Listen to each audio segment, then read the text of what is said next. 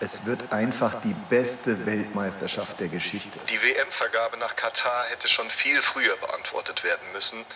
Und zwar mit Nein. Ich habe noch nicht einen einzigen Sklaven in Katar gesehen. Den Arbeitern in Katar geht es durch die WM besser als ohne. Herzlich willkommen zur vorerst letzten Folge von Reingekrätscht, dem Podcast zur Fußball-Weltmeisterschaft in Katar. In den vergangenen Folgen haben wir eines der umstrittensten Sportereignisse aller Zeiten näher beleuchtet. Es ging um Korruption, geostrategische Machtspiele, Menschenrechte und ja, es ging auch um den Sport. Und auch heute in Folge 6 wollen wir noch einmal einen Blick hinter die Kulissen von König Fußball werfen. Wir, da sind wie immer mein Kollege Johannes Blöcherweil aus der Po-Redaktion in Wetzlar. Guten Morgen. Martin Schotti Schott, Bundessekretär für Teenagerarbeit und Sport beim CVJM Westbund. Hallo. Und ich heiße Martin Schlorke und bin Berlin-Korrespondent für Pro und Israel-Netz. Heute haben wir auch wieder einen besonderen Gast, Jakob Simon. Er ist Fußballliebhaber, Theologe und Vikar in der EGBO. Herzlich willkommen, Jakob. Hallo. Auch an dich, Jakob, unsere äh, Standardfrage zu Beginn äh, der Folge. Hast du die Weltmeisterschaft geschaut? Ähm, ja, weil, ja, aber, nein, weil oder nein, aber? Äh, nein. Ich habe kein einziges Spiel gesehen bisher. Nicht, also auch, auch keine Zusammenfassung. Du weißt ja, echte Fans gucken real life eigentlich, aber ich habe absolut nichts gesehen. Ja, das liegt aber nicht hauptsächlich an einem geplanten Boykott, sondern äh, erstens an dem Workload, der momentan ist in dem Vikariat. Und dann gleichzeitig habe ich es aber auch gerne angenommen, weil es ist Advent. Und ich finde es absolut absurd, dass jetzt, wo wir das Weihnachtsfest feiern wollen, irgendwie auch wenn wir ein Fußballfest feiern. Und das äh, habe ich dann gerne theologisch für mich so aufgegriffen und gesagt, das passt für mich nicht zusammen. Wir können ja vielleicht rückblickend sagen, also weil wir am Anfang das ja auch untereinander diskutiert haben, ähm, ich habe ehrlich gesagt auch insgesamt nur 2,5 Spiele geschaut. Also die erste Halbzeit des Eröffnungsspiels und das zweite und dritte Gruppenspiel Deutschlands und ansonsten tatsächlich auch, auch gar nichts. Äh, wie sieht es denn bei euch aus, Schotti und Johannes? Also ich war deutlich eifriger. Ich habe eigentlich jede Minute äh, geschaut, die ich gucken konnte. Das war abends mit den Kindern nicht immer ganz so einfach, aber ich habe schon ziemlich viel geschaut. Da ich zwei Wochen krank war während der WM, sehr clever, ähm, ja, ähm, habe ich tatsächlich relativ viel geguckt. Also K.O.-Spiele, glaube ich, ja, fast jedes bis auf zwei. Und Gruppenspiele, also geht, ging sowieso nicht alles, geht auch nicht alles, aber da auch relativ viel, muss ich zugeben. Natürlich nicht so viel wie in, bei den WMs oder EMs vorher, aber dann doch bestimmt ja, zwei Drittel der Spiele würde ich schon sagen, dass ich da zumindest einen Teil gesehen habe. Komplett live, vielleicht 12, 13, 14 Spiele oder so. Ähm, ja, also das äh, habe ich mir dann äh, doch gegeben. Ja. ja, treue Fans erinnern sich an deine Krankheit, äh, Shoddy, und an deine stimmliche Abwesenheit im Podcast. Ähm, Jakob, hast du trotzdem die WM irgendwie verfolgt als Ergebnisse? Warst du in einem Tippspiel dabei? Ähm, oder hast du wirklich komplett Abstand davon genommen und bist äh, völlig ahnungslos die letzten Wochen fußballerisch unterwegs gewesen? Nee, das geht ja nicht. Wenn man selber Fußball spielt im Verein, geht das schon nicht. Ähm, wenn man euren schönen Podcast hört, dann geht das ja erst recht nicht. Und wenn, ich kann ja meinen Newsfeed nicht völlig umprogrammieren jetzt für die Wochen. Klar, tröpfelt das so rein. Ich habe mit Marokko mitgefiebert dann. Das ist das klassische, jetzt bin ich für den Außenseiter ähm, gehen. Das hat mich schon ein bisschen, war ein bisschen schade, dass es gestern nicht weiterging. Für die, also dahingehend, nein, aber, weil ich mich natürlich trotzdem mit der WM beschäftige, an dem, was dort äh, passiert ist und hoffentlich passieren wird. Aber ich habe, wie gesagt, nicht geguckt.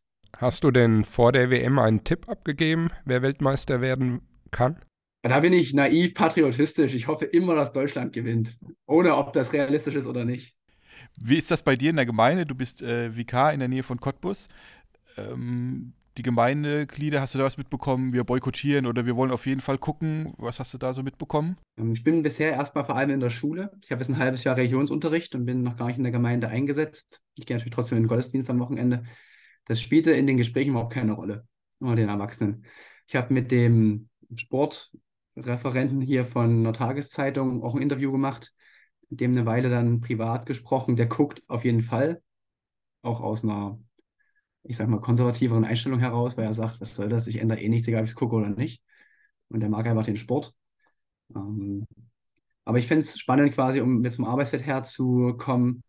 Meine Tochter war die einzige Person, die ich getroffen habe in der Schule oder nach der Schule dann, die in irgendeiner Form Fankultur gemacht hat. Also die haben bei sich im Hort Deutschlandflaggen aufgemalt und ähnliches. Aber an den Schulen, wo wir waren, ich habe keinen gesehen mit Deutschland-Trikot.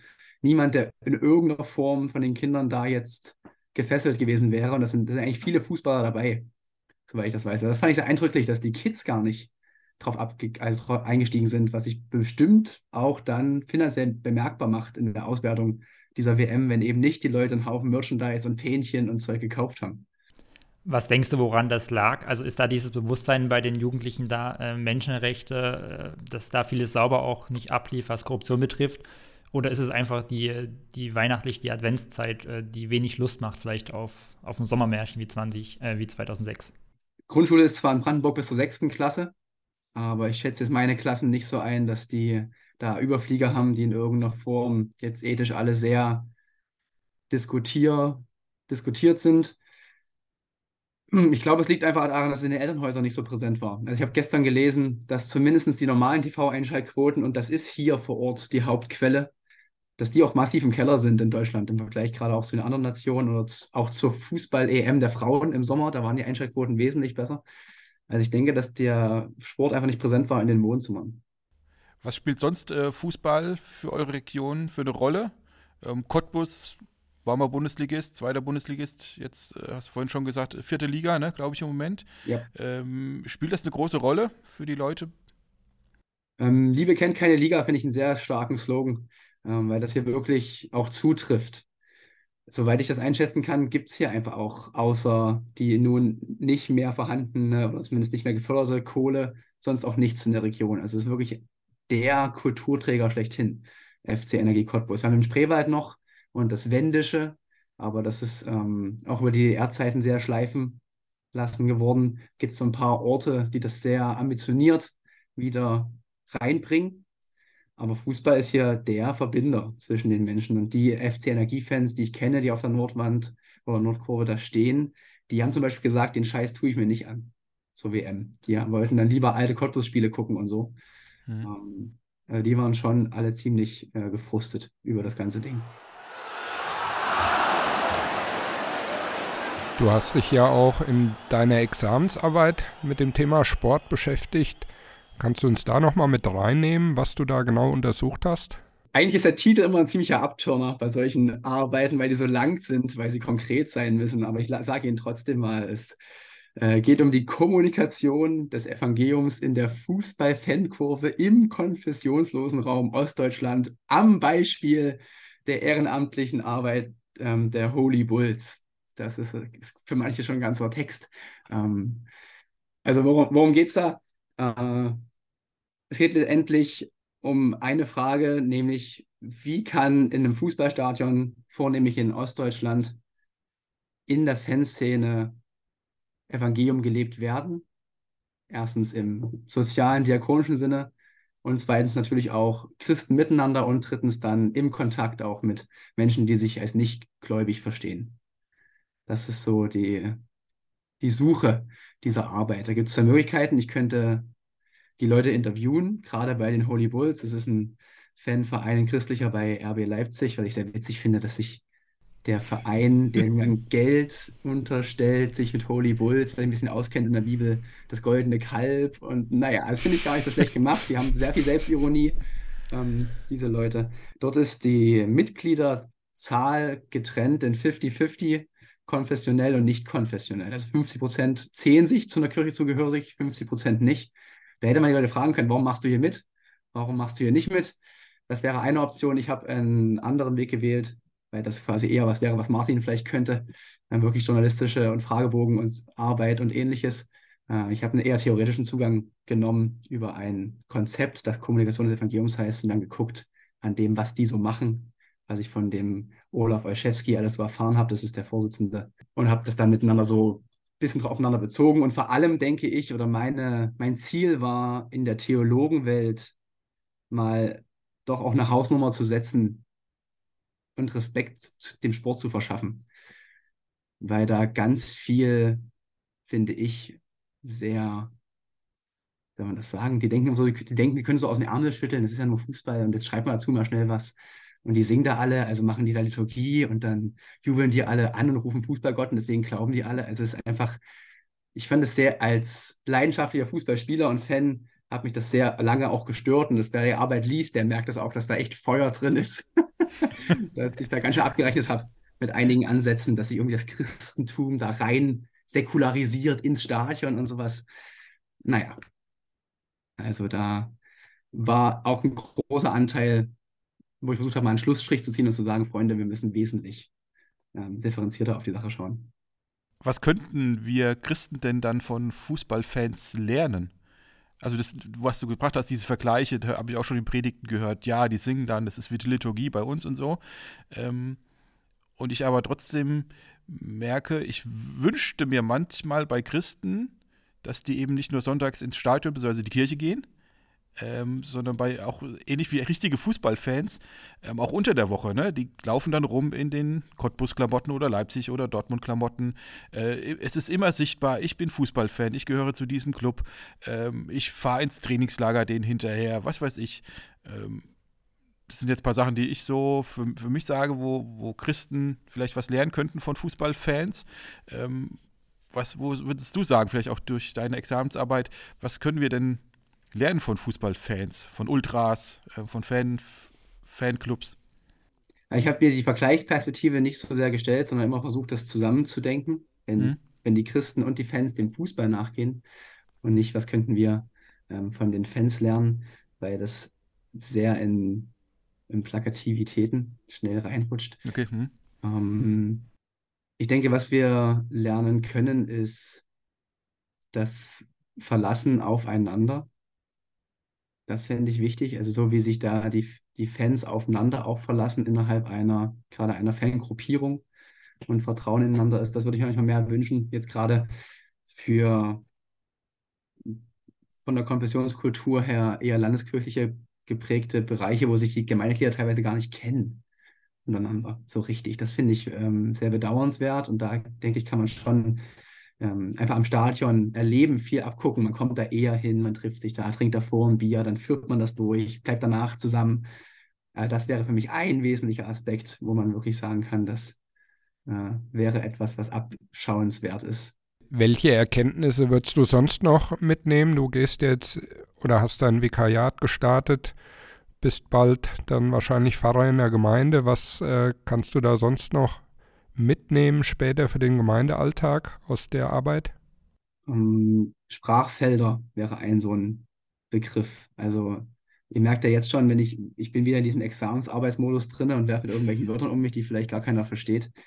Und das passiert sehr schnell auch in Predigten, gerade wenn man sich auch mit akademischen Texten vorbereitet auf die Predigten und da ein gutes Mittelmaß zu finden. Also ich könnte, ich kann in der Kabine mit den Leuten reden und auch schlechte und schmutzige Witze machen und so weiter, das ist nicht das Thema, aber das gehört jetzt auch nicht auf die Kanzel.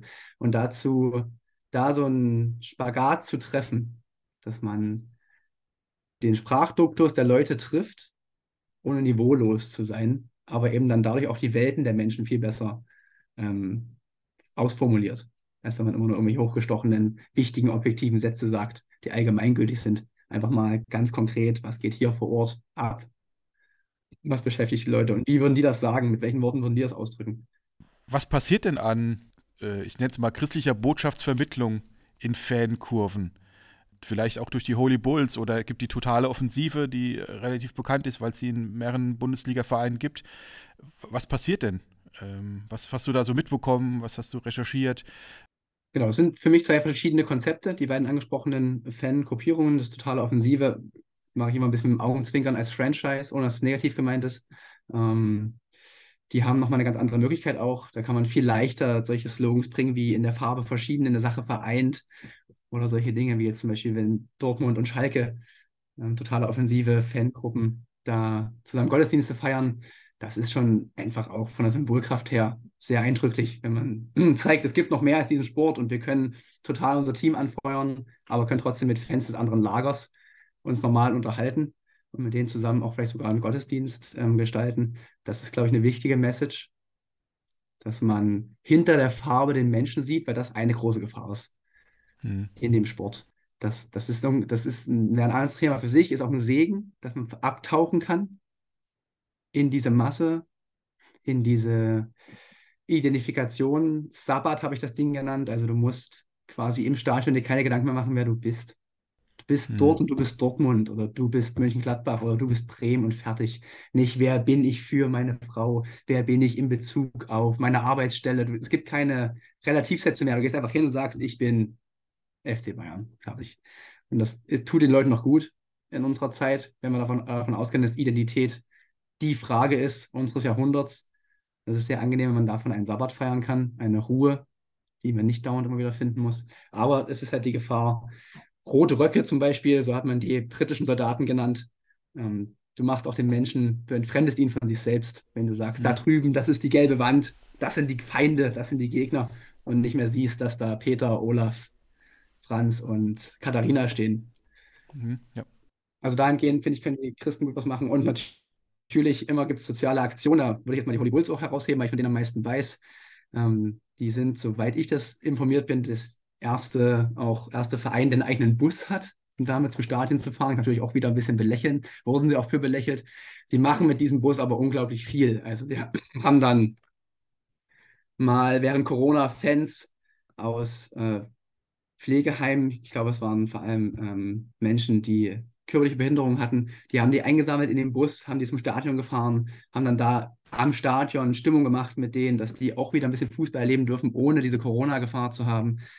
Wir haben beim Hochwasser mit dem Bus einen Haufen Hilfsgüter rübergeschickt und ähnliches. Also da kann man natürlich auch viel machen, können auch andere machen.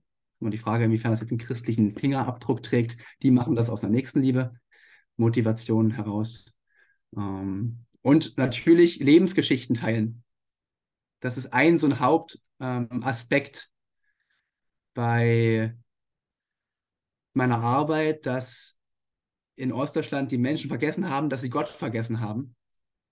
Das heißt, du kannst gar nicht kommen mit den klassischen, mit den klassischen Messages, die wir so auf Lager haben, sondern musst überhaupt erstmal wieder diese Denkwelten aufmachen, dass Leute ihr Leben im Horizont von Glauben, von Jesus, von Gott und so weiter verstehen. Und da ist das Stadion ein super Ort, einfach mit den Leuten ins Gespräch zu kommen, zu erzählen, das eigene Verständnis von Leben zu teilen. Da geht, also es ist wirklich so basal, zusammen zu essen, zu merken, einer, der in die Kirche geht, der ist gar nicht verrückt. der kann auch Fußballfan sein und geht auch, macht eine normale Arbeit. Also es, ich bin immer wieder fasziniert, wie viel hier fehlt. Also vielleicht eine kleine Story noch, jetzt halte ich fast ein Monolog, soll eigentlich ein Podcast sein, der dialogisch ist, habe ich irgendwie mal gehört in einem Vorgespräch. Ähm, ihr seht, ich bin Vikar, ich fange an zu predigen. Ähm, ich, Im Rallye-Unterricht haben wir Zachäus gemacht und dann fragte einer von den Kindern, hey, hier, na, wie hieß denn dieser Typ, der unten am Baum stand? Bei Zachäus. Und ich sage, ja, genau das ist, das ist Osterstand, der Typ heißt Jesus. Das ist sein Name. Hier kannst du nicht den Witz bringen mit, was ist rot, in der Kinderstunde, was ist rot und hüpft von Baum zu Baum. Und dann meldet sich der kleine, ähm, was ich, Peter, und meint, eigentlich würde ich sagen, es ist Eichhörnchen, aber wie ich den Laden hier kenne, ist das liebe Jesulein. Das funktioniert hier nicht, weil nicht mal dieser Name ähm, bekannt ist. Aber ich finde es ganz interessant, Jakob. Deswegen ist es gut, dass du auch ein bisschen Monolog hältst äh, und redest, äh, weil es, glaube ich, super spannend ist. Ich würde sogar jetzt noch bei meiner Frage ein bisschen weggehen vom Fußballstadion.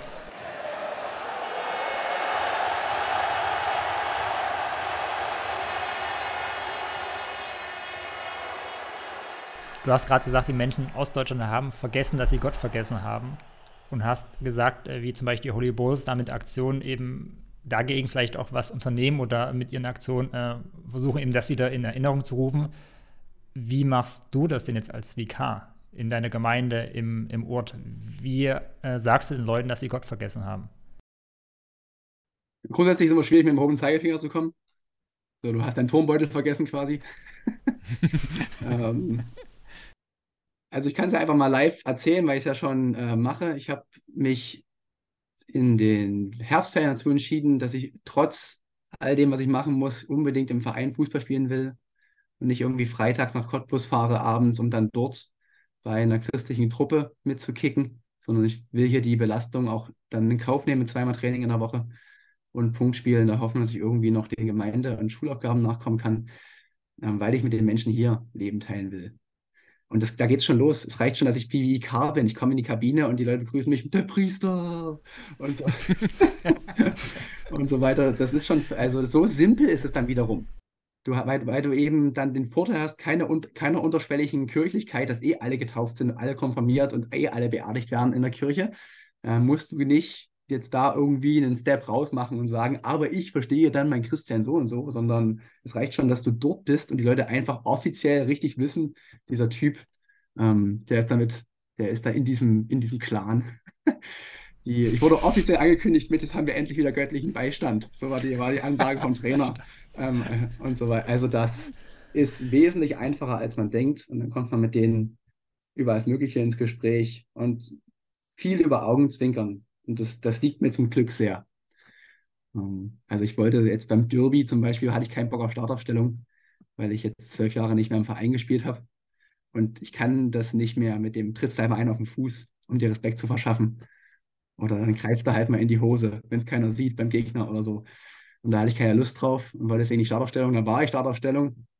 Und dann meinte einer zu mir, der ein Kollege zu mir, ja, mit Gottes Hilfe hast du die Startaufstellung geschafft. Ich so, ja, ich weiß nicht. Also wenn, dann brauche ich Gottes Hilfe auf dem Platz. Ähm, und hatte jetzt das Privileg, dass alle sehr, sehr begeistert waren von meinem Spielstil. Das äh, hätte ich so nicht erwartet. Das war, da kam, kommt das eine zum anderen. Ich würde das mal als Segen formulieren. Das, äh, ich habe da jetzt plötzlich ein Bein oder auch ein Standbein in dem Team, was ich so hätte nicht erschaffen können. Das ist, ich bin sehr gespannt, was da so kommt, was da so passiert.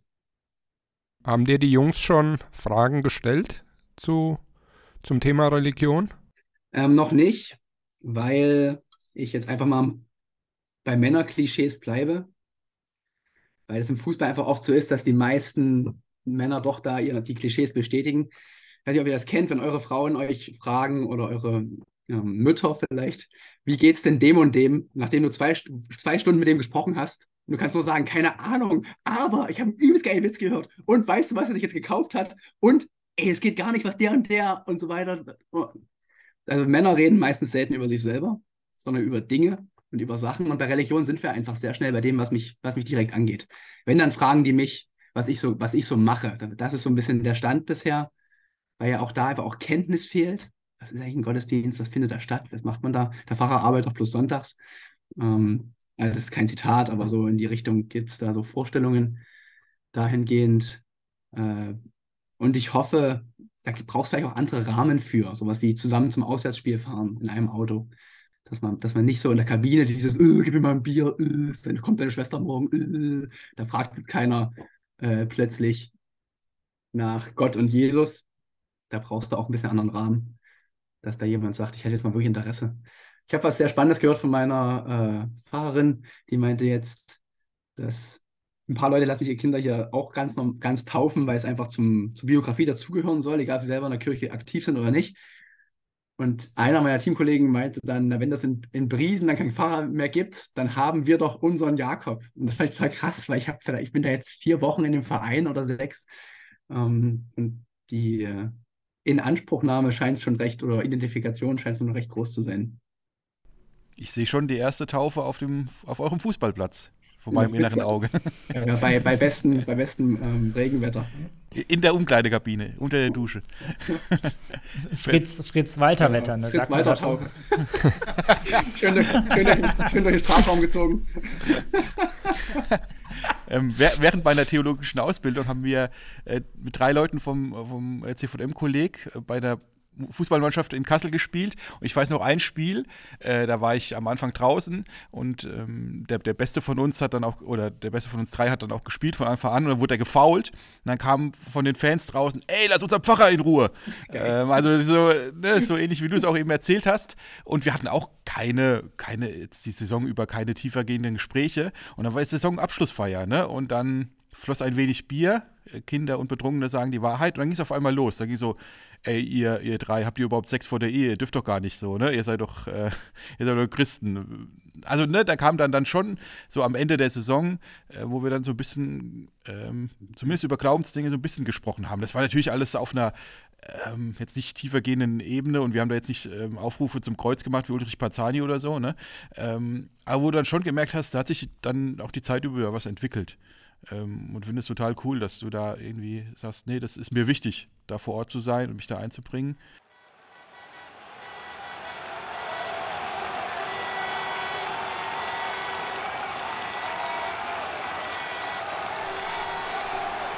Was ist dein, ähm, wo, wo, für welchen Verein schlägt dein Herz?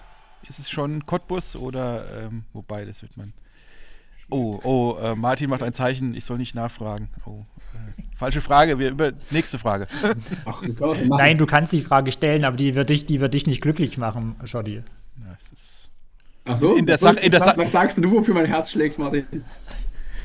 Ja, für Bayern München ist jetzt nicht aus der Luft gegriffen. Ich, zumindest bin ich kein Bayern-Hasser, sagen wir es mal so. Ähm, das auf jeden Fall nicht. Äh, also ich würde in Anbetracht der Fans, die ich kenne, von Cottbus niemals sagen, dass ich Cottbus-Fan bin, weil es einfach unverschämt äh, wäre, uns auf eine Ebene zu stellen. Hm, okay. Natürlich tut es weh, wenn Cottbus verliert und ich freue mich, dass jetzt gerade für Cottbus ähm, bergauf geht und wir wieder oben mitspielen, in der Hoffnung, dass ähm, die Berliner Clubs da ihre Spiele auch versemmeln, die sie noch nachholen müssen.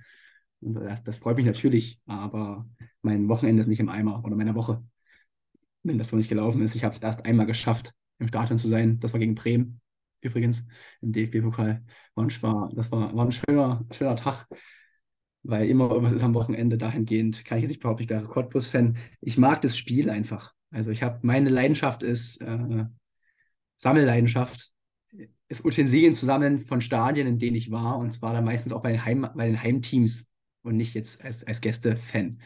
Also ich habe hier einen Hertha BSC Waschlappen, in Kräuter Fürth Fanschal, ähm, eine FC Energie Quietsche Ente. Das muss natürlich auch immer irgendwie was anderes sein nach besten, nach besten Möglichkeiten, dass es nicht äh, dasselbe ist. Deswegen ist das ähnlich wie die Frage bei, ähm, bei der WM, ich fieber mit jedem deutschen Team mit international. Und in der Bundesliga geht es natürlich ein bisschen Sympathisanten, aber ich habe keinen Herzensverein, wo ich jetzt unbedingt da auch am Ball bleibe die ganze Zeit. Wie ist die Personallage? Was entscheidet der und der? Wann machen die Training? Wie geht's aus? Äh, ich muss unbedingt die Highlights sehen oder sowas in die Richtung. Aber wie verhältst du dich dann im Stadion? Also wenn, also ich bin Dortmund-Fan, wie wir glaube ich auch schon mehrfach hier erwähnt haben.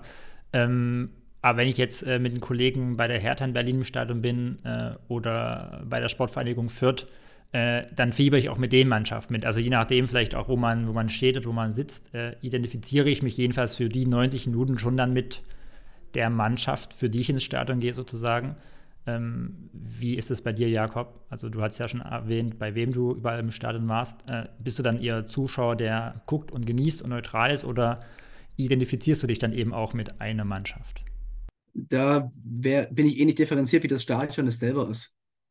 Also, wenn ich jetzt mit meinen Freunden aus Fürth in Aue im Fürth-Block stehe, dann bin ich absolut, absoluter Aue-Ultra, ähm, sozusagen von, vom Habitus her.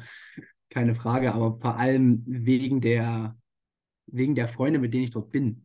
Also ich würde ja nicht alleine hingehen, sondern mache dann mit denen und mit denen Gemeinschaft zu haben. Das gleiche ist, äh, wenn ich bei einem Heimteam in der stehe, im Stehbereich bin, dann fieber ich auch total mit und brüll mit. Ich singe vielleicht nicht jedes Lied mit. Also dann die, dieser Verein mein ganzes Leben oder so, aber es sind eher theologische Ressentiments, die ich da habe, um zu sagen, also nee, der, der Verein ist nicht mein ganzes Leben. Ähm, egal wie sehr ich den jemals lieben werden könnte, es ist nicht mein ganzes Leben. Und wenn ich irgendwo sitze, auf der Haupttribüne, na, dann bin ich halt ein Fan auf der Haupttribüne. und stehe auf und stehe auf, wenn die anderen Fans singen, stehe auf, wenn du hm bist und klatsch halt mal. Äh, und dann so, also da passe ich mich recht an an den Kontext, in dem ich mich im Stadion bewege. Was war für dich äh, der schönste Moment, den du im Fußballstadion erlebt hast? Dein absoluter sportlicher Höhepunkt? Oh, mein sportlicher Höhepunkt. Kann auch stimmungsmäßig sein. Ich glaube, sportliche Höhepunkte sind immer dann, wenn Fans weitermachen wie die Irren, egal wie das Team spielt. Und wenn die so liegen, weil sie scheiße spielen. Und die Fans trotzdem weitermachen und sagen, wenn wir, dann powern wenigstens wir.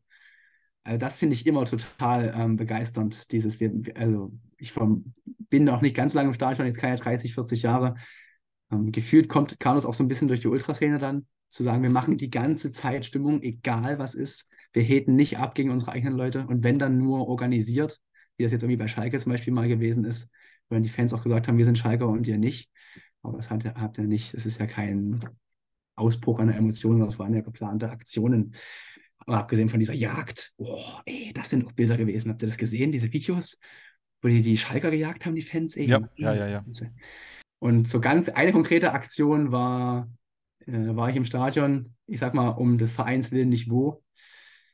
Äh, da brüllte jemand einen ziemlich schlecht, also einen richtig erbärmlichen nationalsozialistischen Kommentar.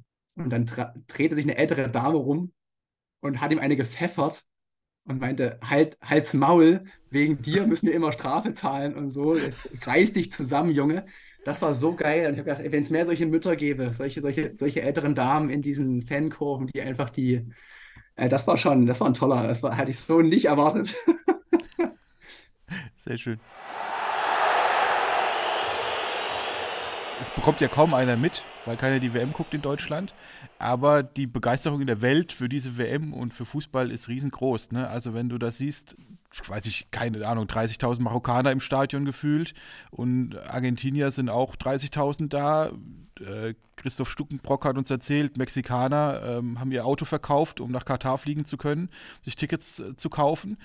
Ähm, was, was würdest du sagen, was ist diese, was macht Fußball aus, dass es im Prinzip überall auf dieser, auf der Welt so eine große Leidenschaft hervorruft?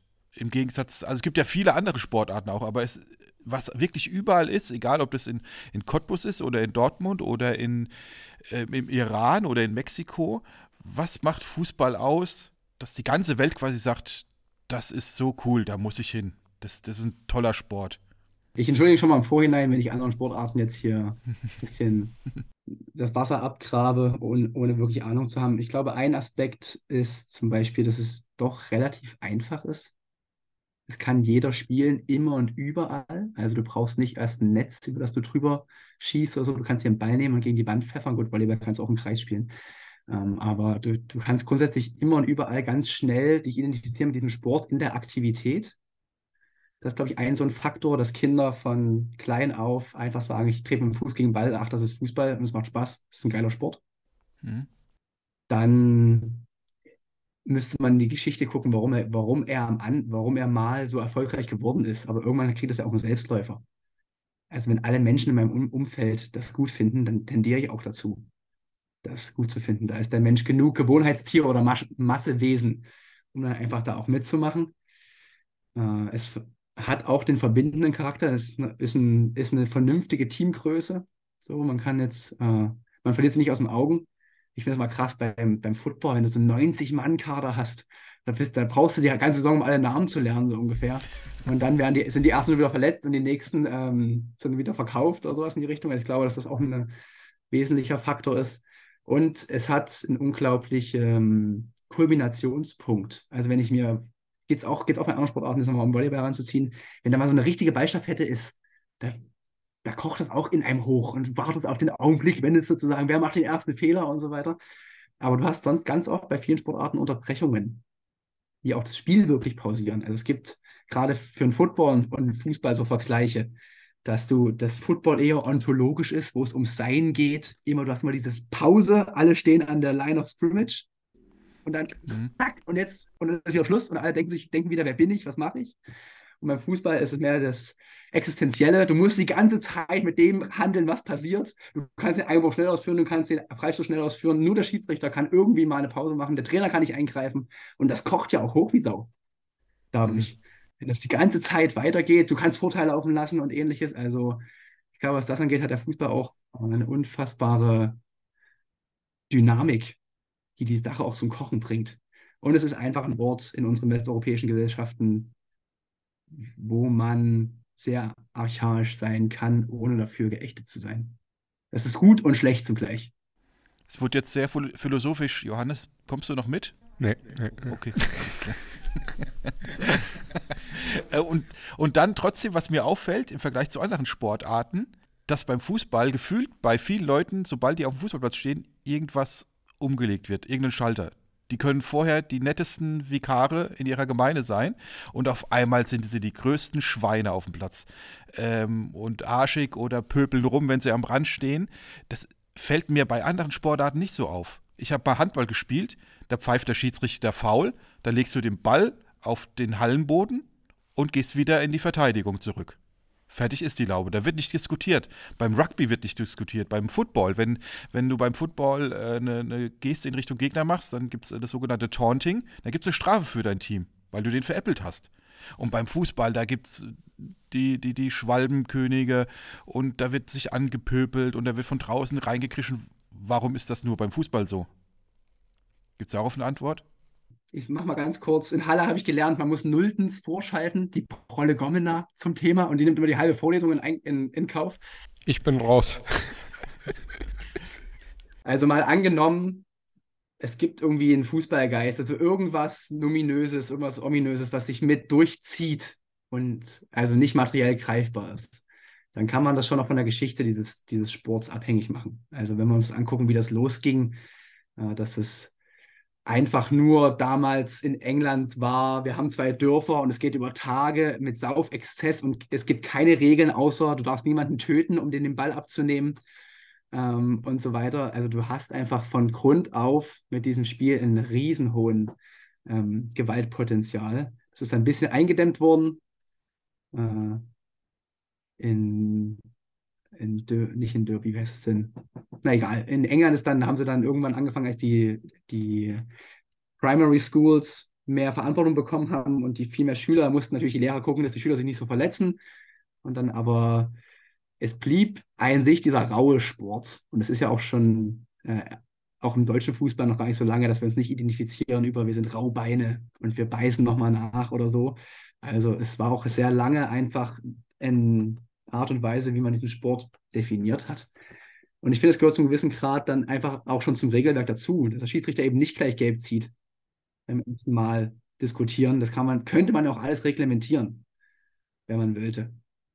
Ich bin da kein Fan von, die Einwechslungen nachspielen zu lassen, weil ich eigentlich finde, das ist eine der wenigen Möglichkeiten, wie der Trainer Einfluss nehmen kann auf die Uhr oder sowas. Aber das sind ja sogar alles so Feinjustierungen, die, glaube ich, aber am Ende eine Menge ausmachen. Würde man immer sofort Geld zeigen, sobald einer was sagt, ähm, würden wir auch irgendwann beim Taunting sein oder ähnlichen und würden viel schneller ähm, und mehr Ruhe da reinkriegen. Aber zum gewissen Grade, finde ich, gehört es zu dem Sport dazu, der diesen Sport auch, auch ausmacht, auch von Taktik, also auch vom Sportwissenschaftlichen her, von der Taktik.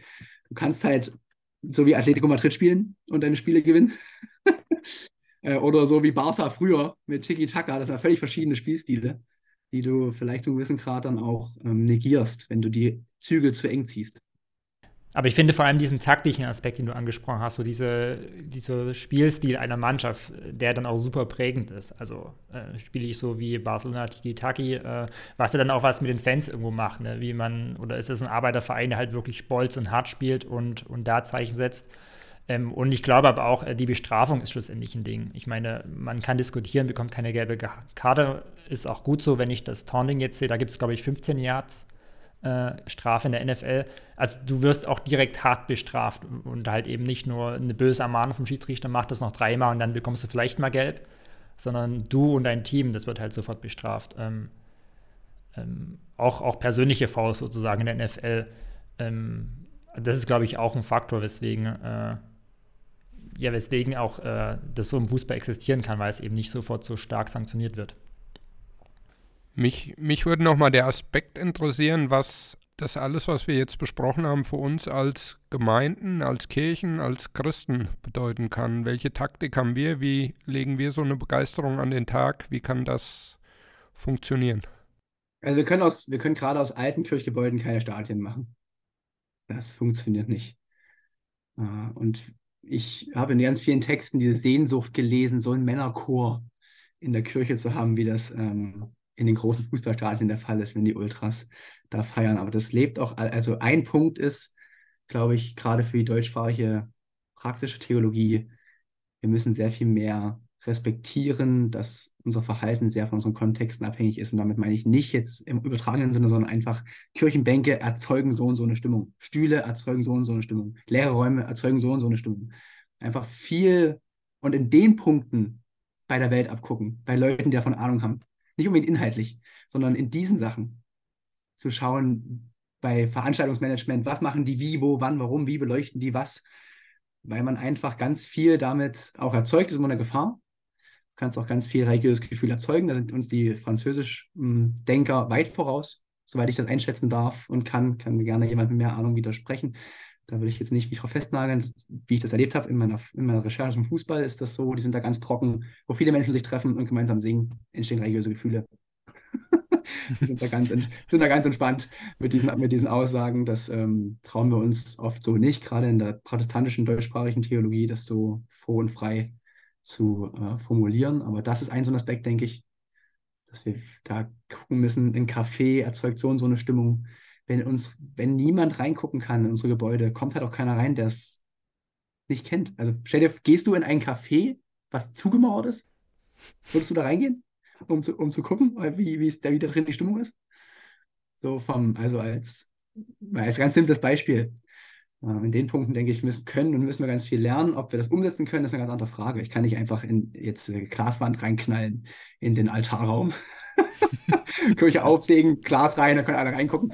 Ähm, so, also, ich, wenn ich das alles wüsste, wäre ich nicht erst Vikar, sondern wäre vielleicht schon ganz woanders. Dahingehend gibt es, glaube ich, viel Lernraum. Und das Zweite ist, wir müssen raus. Wir müssen raus. Wir müssen zu den Leuten hin. Und zur Not kommt halt einer dann eben mal nur an jedem zweiten Sonntag in den Gottesdienst oder was. Also wir müssen zu den Leuten hingehen. Finde ich vom verlorenen Sohn einen ganz schönen Aspekt. Der Vater ist immer draußen. Der ist draußen auf dem Feld, um den alten Sohn reinzuholen. Der ist draußen vor der Tür und wartet auf den Sohn. Der Vater ist nie im Haus. Der Vater ist immer draußen und sucht die, die nicht da sind. Und das ist, glaube ich, ein so ein Ding von dieser Arbeit, dass wir ähm, beides machen müssen. Wir müssen den Leuten eine Heimat bieten und gleichzeitig ähm, nach draußen gehen und die Menschen, die Menschen begegnen in ihren Umfelden und sie ernst nehmen dort, wo sie sind. Das müssen wir einfach akzeptieren. Wir sind, wir sind einfach nur noch ein Player unter vielen. Wir sind einfach ein mhm, Freizeitangebot. Ja für ganz viele Menschen und wir müssen uns dementsprechend auch verhalten und sagen, wenn du herkommst bei einer Familie, dann wird das geil für alle Beteiligten, egal ob du ähm, erwachsen bist, ob du Kind bist. Wir bieten ja ein Programm für den, für den Sonntagvormittag mit Spiel, Spaß, Freude, ähm, Emotionen, Leute treffen, weil sonst gehen die Leute halt einfach, was ich, ins, jetzt mal ein bisschen Fleischwerbung zu machen, ins Pipapo und Cottbus oder was, wo die Kinder Spaß haben und man sich währenddessen mit, mit der anderen Familie unterhalten kann, weil sie einfach mit ihren Zeiten haushalten, wie sie lustig sind. Da gibt es keine Verpflichtungen mehr. Das wäre ein so ein Ding übrigens, was man sich abgucken kann. Treue. Und zwar zum Verein. Egal, was meine Kirche macht. So, ich halte erstmal dahin und dazu. Halte den Kopf auch zur Not hin für das, was da betrieben wird. Da ähm, wäre vielleicht ein so ein Aspekt, den man auch lernen könnte. Bedingungslose Zuneigung zu dem Laden. Ohne dass man alles gut finden muss, was da gemacht wird. Dann bleibt natürlich die Frage, wann hältst du den ersten Gottesdienst bei euch auf dem Fußballplatz in einem Verein? Weiß ich nicht. Ich habe auch in dem ich spiele Fußball in einem Verein, weil ich da Fußball spielen will und nicht, weil ich das Ziel habe, dass die Mannschaft sich bekehrt. Nee, genau, das, das stimmt. Das ich immer wieder, ich komme da nicht hin, um jetzt irgendwie künstlich Berührungsfläche zu schaffen. Und ich liebe diesen Sport und ich mhm. liebe es, mit den Männern zusammen zu sein und diesen Raum zu haben. Ähm, Im wahrsten Sinne des Wortes, diese Kabine und diese Stimmung und den Platz, das tut mir selber so gut. Ähm, das ist der Grund, warum ich da hingehe und da mitmache. Und ich will alles geben für die, den Club hier, was ich kann, was ich irgendwie zeitlich machen kann mit meiner Profession, die ich nebenbei machen muss, wenn wir sonntags um 13 Uhr Anschluss haben, ist einfach schwierig. Ähm, das wird sich dann alles noch äh, zeigen.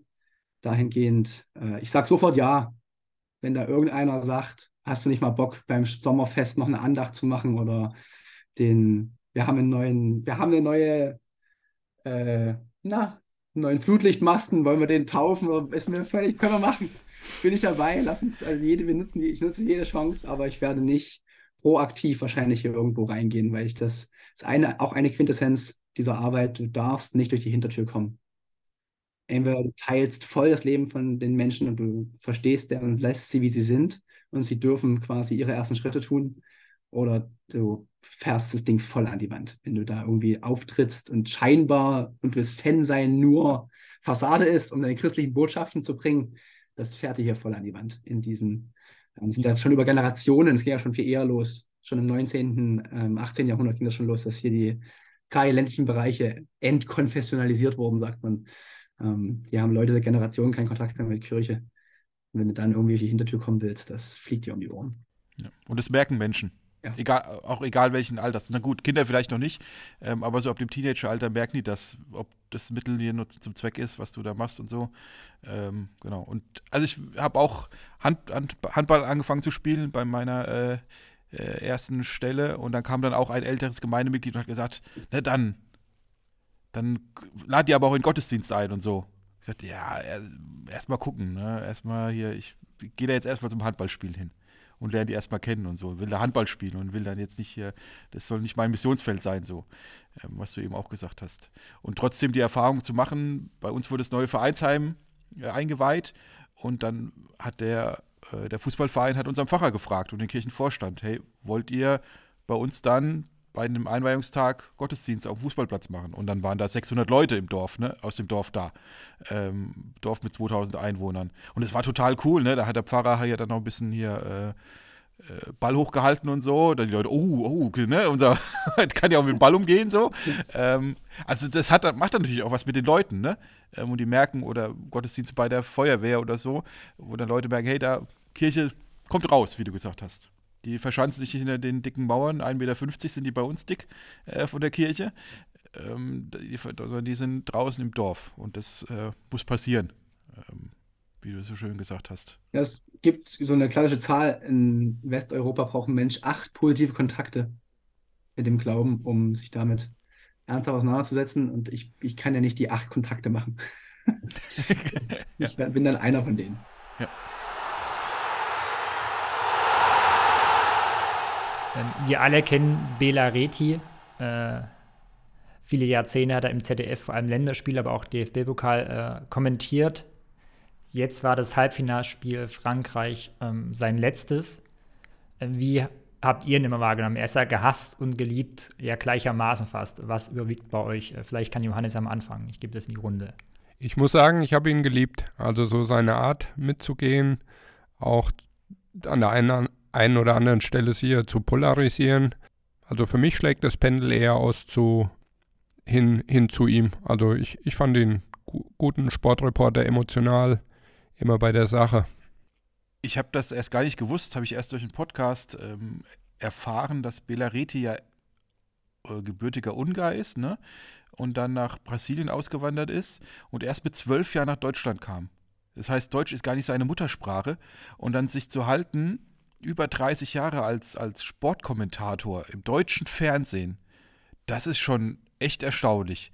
Und dann da so also manche ähm, Begriffe und, und Ausdrücke dann da rauszuhauen, wo du denkst, ja klar, ist der Muttersprachler oder so, ne? Der kann so gut mit der Sprache umgehen. Ähm, der muss eigentlich einen deutschen Hintergrund irgendwie haben. Ähm, und das finde ich beeindruckend. Klar, manchmal fand ich es auch blöd, was er gesagt hat, aber insgesamt, es ist, ne, da war ich vier, als er angefangen hat zu kommentieren, Fußballspiele. Mit dem bin ich aufgewachsen. Ne? Diese Stimme, das, die wird in meinem Kopf bleiben. Ich behaupte jetzt nicht, die werde ich auch auf meinem Sterbebett hören. Äh, das nicht. Aber äh, irgendwie Bela Reti und Fußball, das gehört irgendwie zusammen. Ne? Und jetzt mal gucken, wie das wird. Ich habe ihn nicht gehasst. Äh, ich war nicht derjenige, die er angesprochen hat. Sorry, tut mir leid, wenn ich euch nicht erreicht habe. Ich fand ihn überwiegend gut. Keiner kann so schön das Wort Abseits sagen. Ich glaube, so eine Dinge machen es ja auch aus. Ne? Ihm wurde ja auch oft vorgeworfen, dass er Spielernamen verwechselt, durcheinander haut und da irgendwie manchmal auch unsauber ist.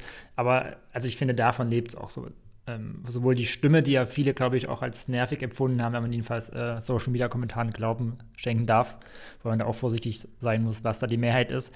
Aber ich finde, das macht auch einen Charakter aus, auch, ein, auch, auch an der Stimme sozusagen. Und das hat er absolut geliefert. Ähm, ich fand ganz spannend äh, die, die Springerpresse, die jetzt auch darüber geschrieben hat, quasi über sein letztes Spiel, eben besagtes Halbfinale. Äh, und auch in dem Kontext, was du gerade gesagt hast, schau, die, also die Springerpresse, das heißt Welt, Welt und Bild, schrieben nämlich, dass er sechs Sprachen äh, fließend gesprochen hat. Das ist Ungarisch, sein Geburtsland, äh, Portugiesisch, äh, Deutsch, Englisch, Französisch und die Sprache des Sports. Ähm, und das fand ich richtig, äh, das fand ich einfach richtig wertschätzend, richtig gut und dem würde ich ehrlich gesagt auch zustimmen. So, dass äh, offensichtlich ein Sprachtalent ist, auch äh, aus seiner äh, Biografie heraus, aber eben, dass er auch ja, die Sprache des Fußballs, die Sprache des Sports äh, allgemein äh, fließend gesprochen hat.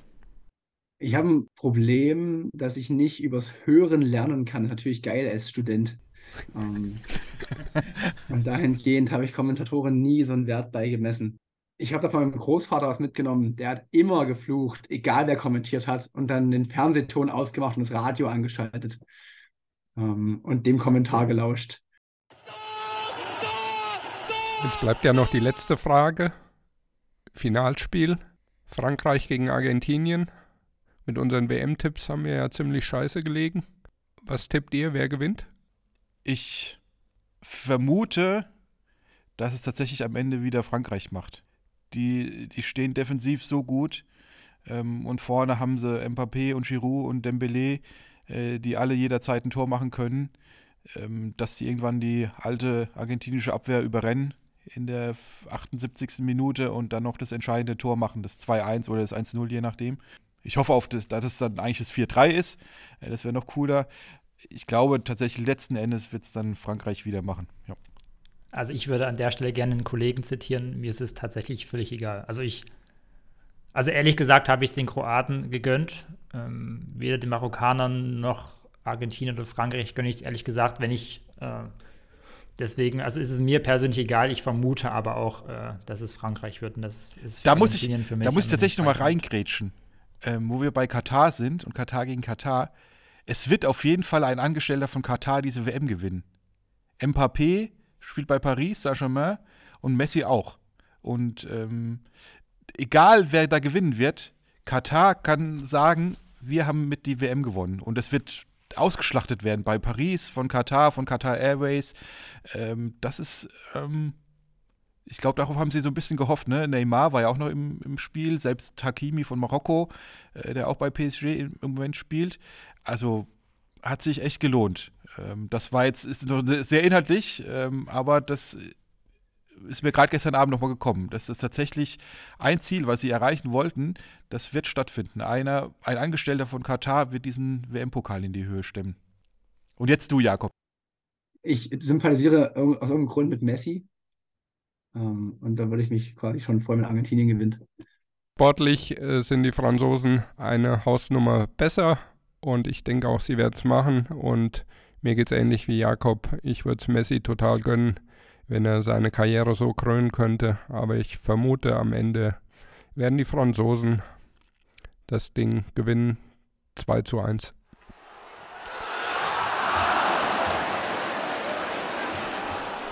Jakob, du ähm, hast das letzte Wort. Wir schließen äh, jede Folge mit einem äh, Fußballzitat. Du darfst dir schon mal dein Lieblingsfußballzitat überlegen. Ähm, das darfst du dann am Ende raushauen. Und äh, wir sind angekommen am Ende dieser Folge, aber auch am Ende unseres äh, Gesamtpodcasts, zumindest vorerst. Ähm, und man muss sagen, so rückblickend, ähm, wo sich vorher viele Leute darüber Gedanken gemacht haben, diese WM in Katar, so spätestens mit dem Ausscheiden der deutschen Nationalmannschaft ist das Interesse extrem gesunken an dieser WM. Man hört nichts mehr über einen Entschädigungsfonds für die Hinterbliebenen von toten Gastarbeitern. Man hört nichts mehr über irgendwelche Zeichen. Man hört nichts mehr über Vergabekriterien für nächste WMs, äh, wo auch viel drüber geredet wurde, dass man da was machen müsste. Ähm, das ist oh, ja, leider, glaube ich, so geworden, wie viele es befürchtet haben. Ähm, man hört auch nichts mehr groß von den Kritikern. Ähm, dieser WM, die sind auch irgendwie alle verschwunden. Das ist ähm, irgendwie schade und ähm, gleichzeitig hat vielleicht dieser Podcast ein bisschen geholfen, sich da nochmal weiter Gedanken zu machen. Ähm, und von mir die Aufforderung, ähm, Weihnachten steht vor der Tür, an wen spende ich denn? Und ähm, bring da gerne nochmal ähm, IJM, International Justice, Justice, Mission, mit ein oder Terre de Homme, ähm, die sich einsetzen für ähm, Zwangsar oder gegen Zwangsarbeit, ähm, vielleicht da mal was hinzuspenden. Ähm, und wenn da so ein bisschen der Fokus drauf liegt, ähm, da mal zu überlegen, vielleicht spende ich dieses Jahr an diese Organisation etwas. Ich werde das tun ähm, und das machen, weil ich gemerkt habe, das ist wichtig und gut, dass es da Leute gibt, die sich damit dauerhaft beschäftigen. Wir haben uns seit mit jetzt sechs, sieben, acht, zehn Wochen beschäftigt. Ähm, und ich merke, das hat mir total gut getan und finde es total wichtig. Und aber auch gleichzeitig merke, jetzt durch, durch Arbeit und Familie und andere Sachen ähm, fällt es wieder ein bisschen hinten runter. Und deswegen zu sagen, aber durch informieren und spenden, kann ich da auch solche Organisationen unterstützen. Das ähm, wären so meine Schlussworte am Ende des Podcasts. Ähm, weiß ich, ob ihr da noch was dazulegen möchtet, ihr beiden? Johannes schüttelt den Kopf. Also ich schließe mich äh, da vollends an. Also das ist ja auch das Ziel des Podcasts gewesen, äh, dass wir reingrätschen an manchen Stellen jedenfalls. Viele Stellen oder viele Punkte haben wir auch gar nicht thematisiert, weil es einfach viel zu viele gibt.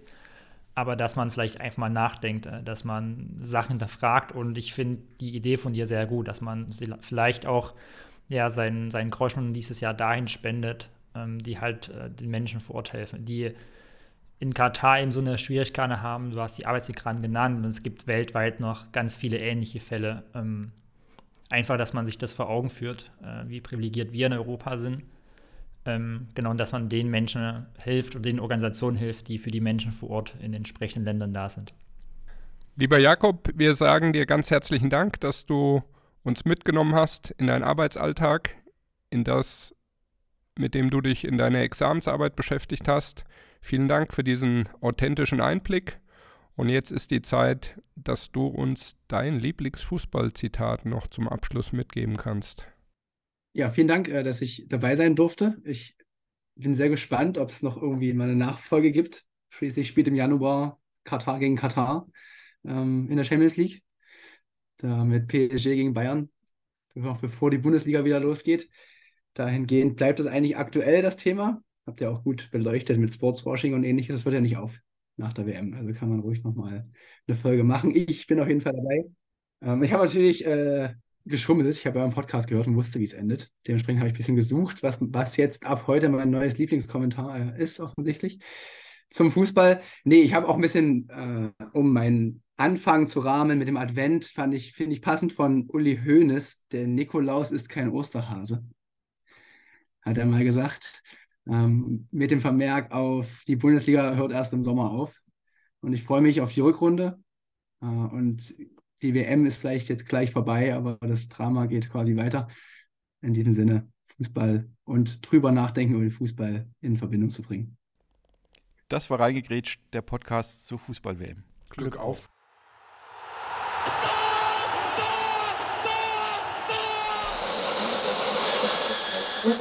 Es wird einfach die beste Weltmeisterschaft der Geschichte. Die WM-Vergabe nach Katar hätte schon viel früher beantwortet werden müssen. Und zwar mit Nein. Ich habe noch nicht einen einzigen Sklaven in Katar gesehen. Den Arbeitern in Katar geht es durch die WM besser als ohne.